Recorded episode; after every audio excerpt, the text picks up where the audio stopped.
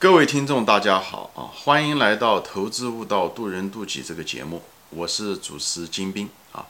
今天呢，我们就谈一谈，就是关于财务报表或者是企业分析或者估值中的另外一个误区啊，就是喜人们很多情况下喜欢用一种静止的观点啊，呃，来看待企业或者是给企业估值啊。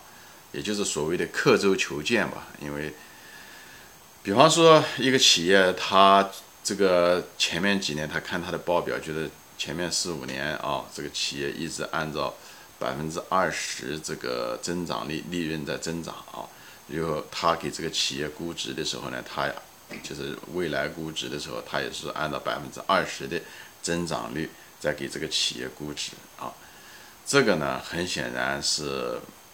一种像刻舟求剑一样的这种说法，他总觉得事物是不会变化的，他不知道这个其实这个河水一直在流，一直在变化中的啊啊，企业也在变化啊啊，企为过去的业绩和增长不能表示它未来这种增长还可以持续，或者是对不对？有可能高，有可能低，对不对？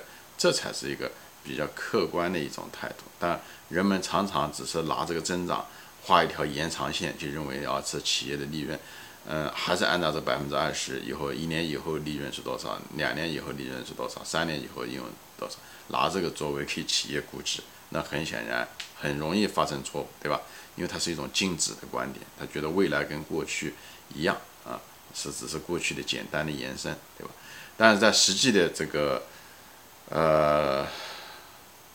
企业中，对不对？经营中，行业中根本不是这么回事，对不对？第一，这个行业的这个市场空间是不是趋向饱和，对不对？我以前说过，这手机市场，这前面十年可能是按照百分之二十在增加，那后面呢？随着市场的饱和，它也不可能无限的一直按照百分之二十这样增长下去啊，对不对？你如果按照这种增长率来估手机企业，那很可能就会错误，对吧？啊，还有就是说，比方这个行业是不是有？竞争会不会过度啊？对不对？你这个增长率这么高，比方你的利润又那么好，对不对？百分之呃呃非常好的毛利率，那别的资金也会看得红眼啊，他们也会进入啊，对不对？他们也会仿制你的服务或者是产品啊，跟你竞争啊，对不对？那你敢保证你的毛利率还能够那么好吗？对不对？你的盈利能力还会那么好吗？所以。你的过度竞争就可能啊，新金增加来的竞争对手，新的资金的进入跟你竞争，很可能就压缩了你的这个，呃，对吧？以前的那种成长率和利润空间，对不对？所以很多东西，还有就是产品本身啊，产品本身也有它的周期啊，对不对？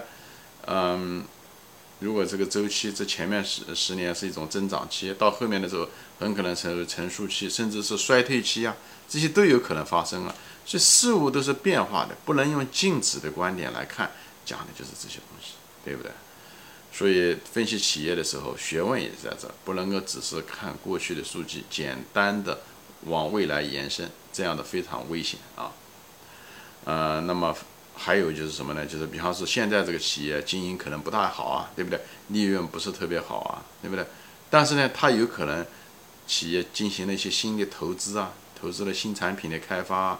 以后花了很多钱开发了一些新的市场啊，或者是进行了新的一些投资啊，这些东西很可能在开始的时候它有一个滞后，对不对？它很可能当时的这个费用啊成本比较高，但收益嘛是后来才会出现。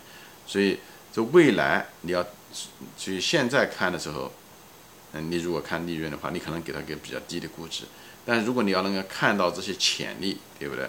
那么你就知道这个企业很可能，嗯，可以。成长的会不错的，就像一个，呃，车子一样，对不对？它开始的时候，它快没油的时候，哎，你看它车子开的挺慢的，对不对？但是它又重新加了油以后，你知道它速度会越来越快的。